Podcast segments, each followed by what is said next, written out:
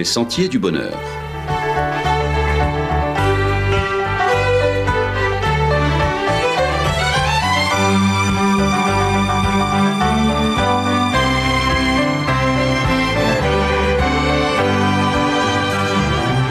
Une émission qui vous apporte un message d'espérance, de paix, de joie et de confiance.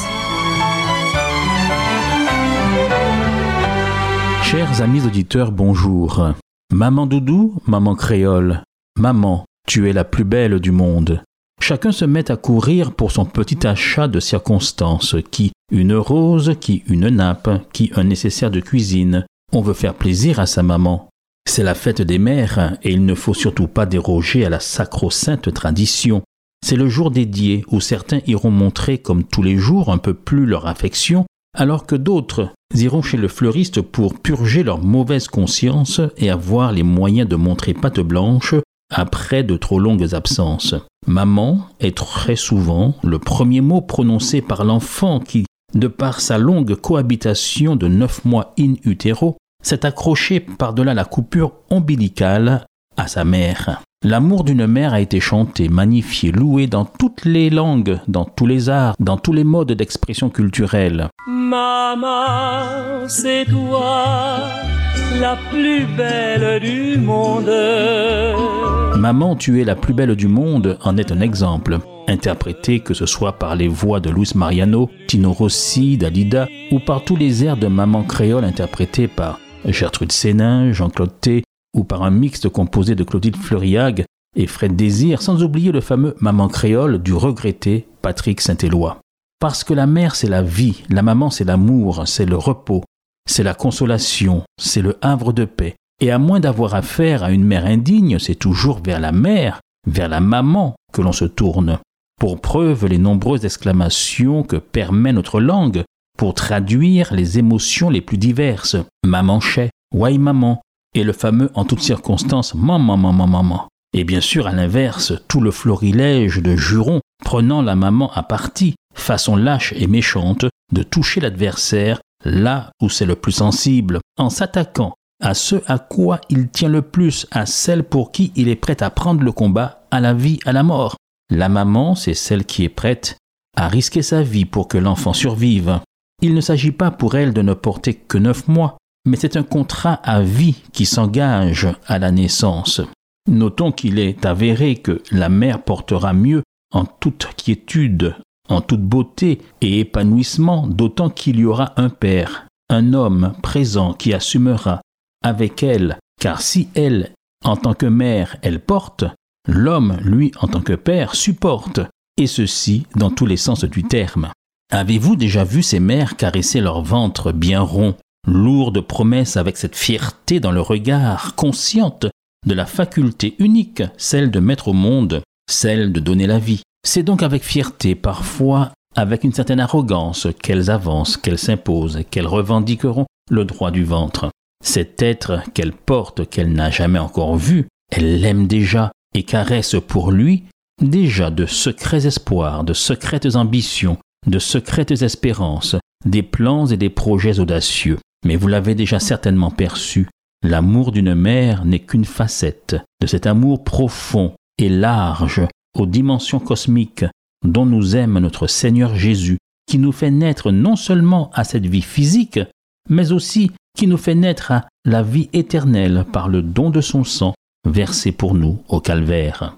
C'est l'apôtre Paul qui dira dans son épître aux Romains car j'ai l'assurance que ni la mort, ni la vie, ni les anges, ni les dominations, ni les choses présentes, ni les choses à venir, ni les puissances, ni la hauteur, ni la profondeur, ni aucune autre créature ne pourra nous séparer de l'amour de Dieu manifesté en Jésus-Christ, notre Seigneur. On a vu des mères manifester cet amour maternel au blatif, unique, allant jusqu'à donner un organe, un rein, un foie, pour que l'enfant survive, parfois même préférant mourir et laisser vivre l'enfant, allant jusqu'à cacher l'enfant contre leur sein et recevoir à sa place les balles assassines des exécuteurs nazis. Oui, il existe, c'est vrai, des mères indignes, et d'autres qui, pour des raisons compliquées, abandonnent leur progéniture, mais c'est assez rare. On voit plutôt des vacanciers abandonner et oublier leur belle-mère sur les parkings et aires de repos des autoroutes plutôt qu'ils n'abandonneraient leurs enfants. C'est ici que la Bible, qui nous révèle le vrai caractère de Dieu, nous fait entendre sa déclaration d'amour contenue chez le prophète Ésaïe. Une femme oublie-t-elle l'enfant qu'elle allait? N'a-t-elle pas pitié du fruit de ses entrailles? Quand elle l'oublierait, moi, je ne t'oublierai point. La Bible montre que le Seigneur connaît la puissance extraordinaire et unique de l'amour maternel et déclare que l'amour de notre Dieu à notre endroit, ses enfants bien-aimés, est encore plus fort, plus extraordinaire. Ceux qui présentent Dieu comme un vieillard sérieux, sénile, capricieux et tyrannique, qui réclament des sacrifices et du sang, n'ont pas eu en main la bonne carte d'identité du Dieu de la Bible. Ils ne le connaissent tout simplement pas, vraiment pas, ou très mal. Il n'est pas ce Dieu colère dont on devrait craindre le courroux comme on le chante malheureusement dans certains cantiques chrétiens et étonnamment à Noël. S'il sait, en parlant, utiliser quand cela est nécessaire la voix des grosses eaux, il affectionne le plus souvent le Dieu de la Bible, nous parler dans un murmure doux et léger. Le Dieu de la Bible, c'est celui qui sait parler, comme nous le montrent les évangiles, sans effrayer les enfants que certains voulaient empêcher d'approcher de Jésus. C'est celui qui nous fait comme un amoureux impatient de la rencontre, l'invitation à souper avec lui dans l'intimité d'un tête-à-tête. C'est ce Dieu qui condescend à frapper à la porte de notre cœur avec tendresse. L'ennemi, le diable, lui, à l'opposé, le meurtrier, tout au contraire, tambourine, menace, défonce, pénètre, violente, agresse, possède, sans aucune autre forme de procès. La Bible nous parle d'un Dieu délicat, attentionné, patientant à la porte afin qu'on lui ouvre.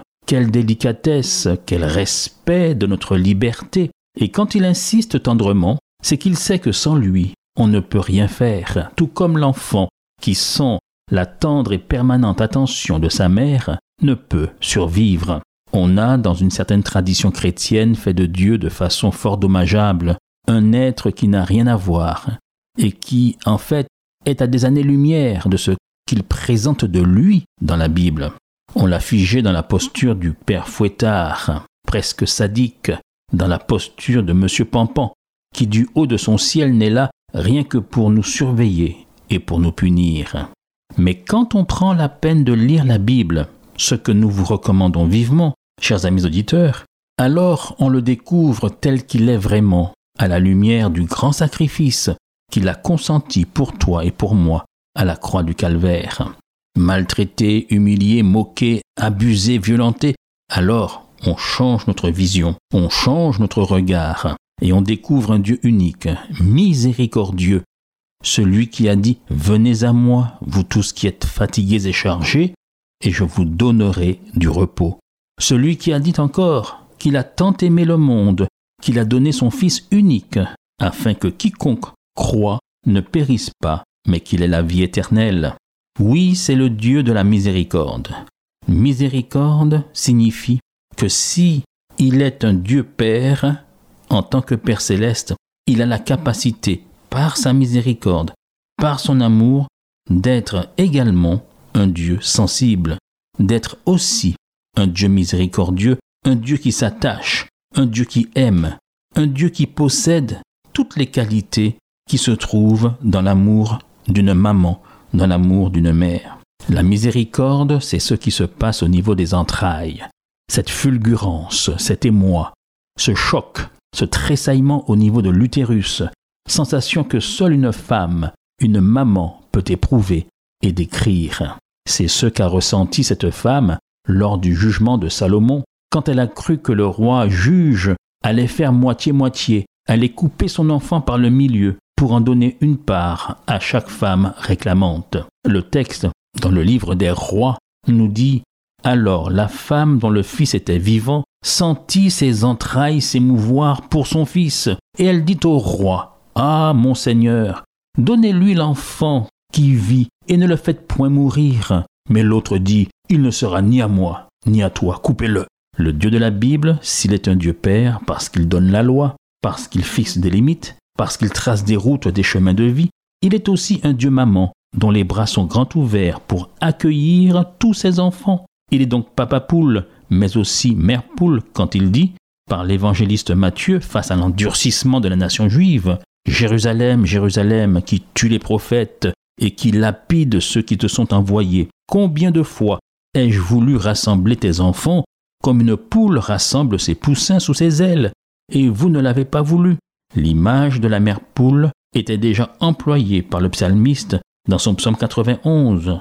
Il te couvrira de ses plumes, et tu trouveras un refuge sous ses ailes. Oui, notre relation à nos parents, et particulièrement à notre maman, est là pour nous permettre de mieux comprendre jusqu'où va le grand amour de notre Dieu. Et nous, chers amis auditeurs, resterions-nous indifférents? À l'endroit de ce Dieu dont le cœur bat la chamade, tout comme celui de notre maman, quand elle se met en peine de savoir ce qui nous chagrine, quand il nous voit nous approcher des chemins de la perdition, ou quand il nous voit faire la sourde oreille à sa voix, qui nous interpelle par l'intermédiaire de notre conscience, ou par la voix de ceux qui nous sont envoyés.